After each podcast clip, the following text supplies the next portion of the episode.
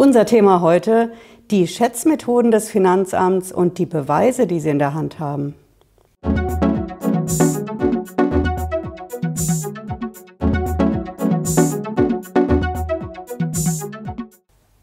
Hallo, ich bin Patricia Lederer. Ich bin Rechtsanwältin in der Frankfurter Steuerrechtskanzlei Lederer Law.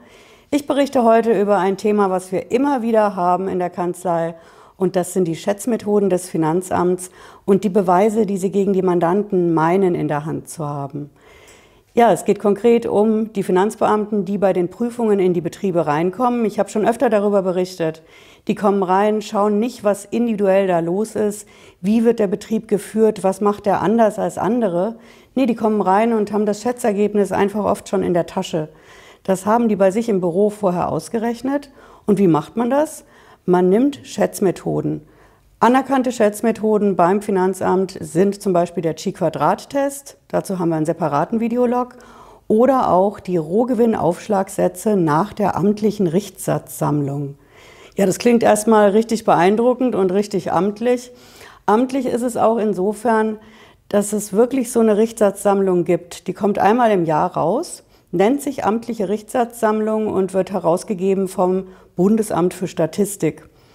Darin werden dann bestimmte Aufschlagsätze für ganz bestimmte Branchen festgelegt und die Finanzbeamten, die benutzen das wirklich wie eine Bibel.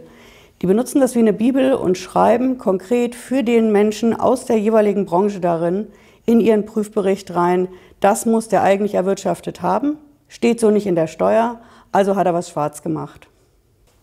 Wir fragen also nach, was genau ist diese Richtsatzsammlung? Wo kommen die Zahlen eigentlich her, die da drin stehen und gegen die Betriebe verwendet werden?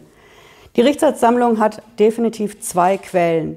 Die eine Quelle ist das Finanzamt selbst.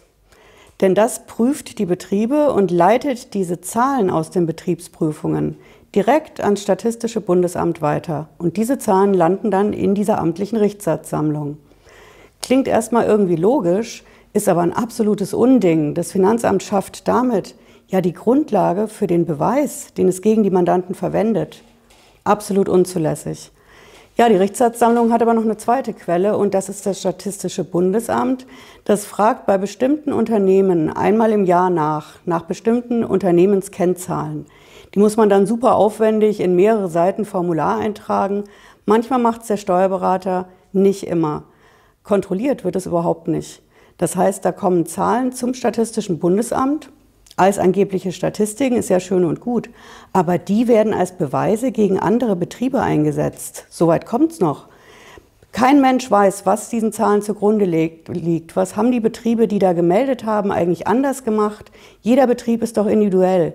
Und diese Zahlen werden alle über einen Kamm geschert in einen großen Pott und bilden dann die Bibel für die Finanzbeamten bei der Prüfung. Genau da kommen wir aber ins Spiel. Denn wir gehen dagegen an, das verstößt ganz klar gegen ganz wichtige Grundrechte. Das Hauptgrundrecht der Waffengleichheit. Wenn mir so eine Schätzung vor den Latz geknallt wird, dann muss mir offengelegt werden, was sind das eigentlich für Betriebe, mit welchen Zahlen, die da gegen mich verwendet werden. Denn im Endeffekt kommt es doch darauf hinaus, der Finanzbeamte sagt, du musst den Umsatz gemacht haben, den der andere gemacht hat. Du musst den Gewinn gemacht haben, den der andere laut meinen Zahlen gemacht hat. Was das genau für ein Betrieb ist, wie viele Mitarbeiter hat der, passt der überhaupt auf mein Konzept, was ich immer individuell mache? Das muss der Finanzbeamte erstmal offenlegen. Und da sind wir auch wieder bei dieser wichtigen Gehörsgarantie. Thema Grundrechte, das ist unser Aufklärungskanal. Ja, das war unser Videolog für heute. Vielen Dank fürs Zuschauen und für Ihr Interesse an einem recht exotischen Bereich aus dem Steuerrecht. Ich freue mich auf Ihr Like oder Ihr Abo. Lassen Sie mir es gerne da. Und wir sehen uns bald wieder. Bis dann. Ciao.